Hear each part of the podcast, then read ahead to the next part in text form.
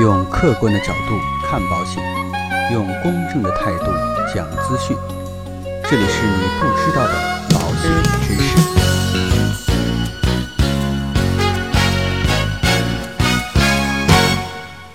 好，各位亲爱的朋友们，大家好。现在呢，两会啊正在召开，全国人民呢都非常关心和关注两会的有关报道。那今天呢，来跟大家来解读一下与我们密切相关的两会保险热词。在我们生活当中啊，经常接触到的保险，其实每年都在两会的政府工作报告当中啊重点提及。同时呢，这些呢也会和我们的每个人的日常生活紧密相连。那究竟今年的两会又有哪些保险的热词呢？我们一起来看一下。第一个呢，就是养老保险。养老保险一直是政府工作关注的内容，也是被提及次数最频繁的两会保险热词。对养老保险呢，这次有回顾也有目标。在二零一八年工作回顾当中提到呢，建立企业职工基本养老保险基金中央调剂制度，提高退休人员基本养老金。同时呢，在二零一九年政府工作任务当中提到呢，完善社会保障制度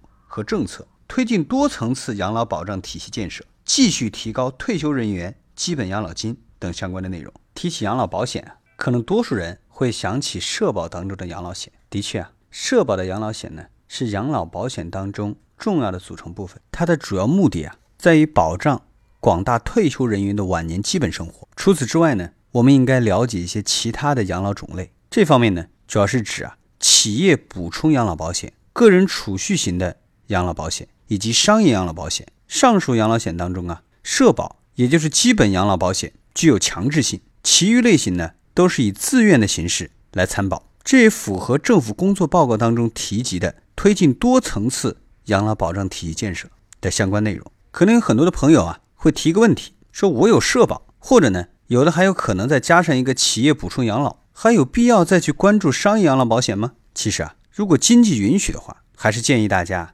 应该配置一些，因为商业养老保险可以为个人和家庭提供个性化、差异化的养老保障，满足个人和家庭在风险保障、财富管理等方面的需求。此外呢，商业养老保险一般还可以选择相对应的附加险或者进行产品组合，从而规避重大疾病和意外伤害带来的风险。那和养老保险一样，大病保险呢，同样影响到很多家庭的生活。在今年的两会当中呢，回顾了2018年大病保险的工作，包括提高居民基本医保补助标准和大病保险报销比例，加快新药审评审批改革，十七种抗癌药大幅度降价并纳入国家医保目录。同时呢，也提出了2019年工作任务，包括降低并统一大病保险起付线，报销比例呢由原来的百分之五十提高到百分之六十，进一步减轻大病患者、困难群众医疗负担，加强重大疾病的防治。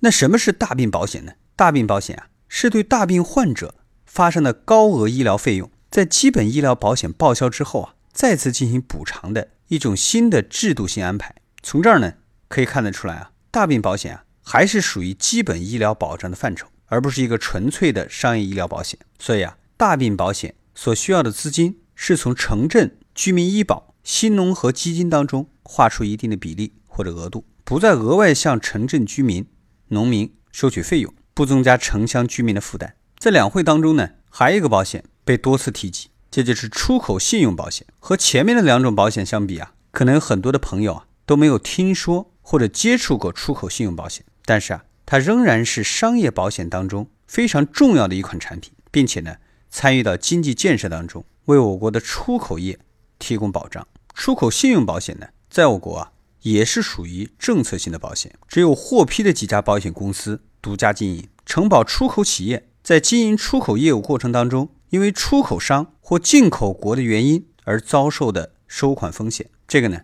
不以盈利为目的。出口企业啊，投保出口信用险的主要意义啊，主要有以下几个方面：第一个呢，提高市场竞争能力，扩大贸易的规模；第二个呢，提升债权的信用等级，获得融资更加便利；第三个呢，建立风险防范机制，规避应收账款的风险；第四呢，通过损失补偿确保经营安全。那今天呢，就跟大家讲解了有关于两会的保险热词，同时呢，这也是这次两会当中被提到的频率最高的几个保险关键词。在以后的节目当中啊，我们还会继续为大家介绍其他与两会相关，并且呢和我们日常生活相关的一些保险热词。保险呢是民生工程啊，也越来越受到国家和政府的重视。保险呢也是社会的稳定器，真正能够让我们做到国泰民安。好了，那今天的节目呢到这里啊就告一段落。如果说您喜欢我们的节目，欢迎您点击订阅按钮来持续关注。让我们下期再见。